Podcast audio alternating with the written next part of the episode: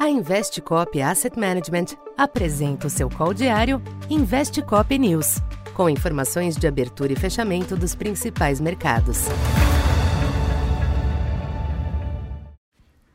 Bom dia, eu sou Silvio Campos Neto, economista da Tendências Consultoria, empresa parceira da Investcop. Hoje, dia 1 de setembro, falando um pouco da expectativa para o comportamento dos mercados nesta sexta-feira.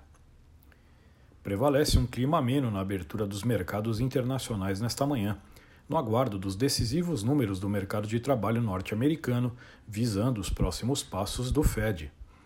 A expectativa é que a geração de empregos siga em processo de redução, reforçando os sinais de esfriamento do mercado de trabalho no país, algo que forneceria confiança à autoridade monetária para dar por encerrado o ciclo de aperto monetário.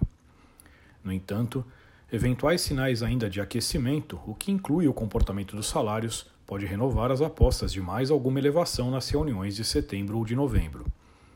Por hora, as bolsas europeias e os índices futuros em Wall Street exibem leve viés de alta, mas a reação aos dados fornecerá o direcionamento da sessão. No mercado cambial, o dólar alterna altos e baixos ante as demais moedas, enquanto o yield do Treasury de 10 anos segue rondando a estabilidade, próximo a 4,10. Tais ativos também devem ser diretamente influenciados pelos indicadores do emprego pela manhã. Entre as commodities, petróleo amplia a dinâmica altista dos últimos dias em meio à percepção de mercado apertado, com o Brent já se aproximando de 88 dólares. Na China, além da inesperada alta do índice PMI da indústria, o Banco Central e a Autoridade de Regulação Financeira anunciaram medidas para dar apoio ao setor imobiliário. De todo modo, minério de ferro teve um dia de acomodação após a importante recuperação dos últimos dias. Aqui no Brasil, aspectos externos e internos devem continuar dividindo as atenções dos investidores.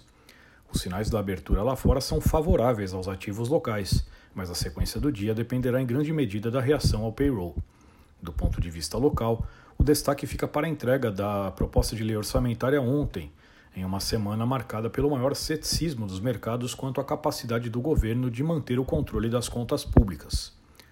A confiança demonstrada ontem pela equipe econômica pode ajudar a conter o mau humor, mas os mercados tendem a manter certa cautela com o tema.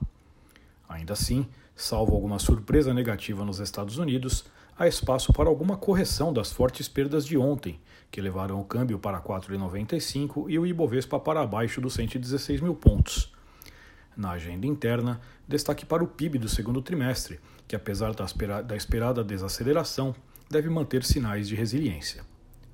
Então, por enquanto é isso. Bom dia e bons negócios. Essa foi mais uma edição Investe Cop News.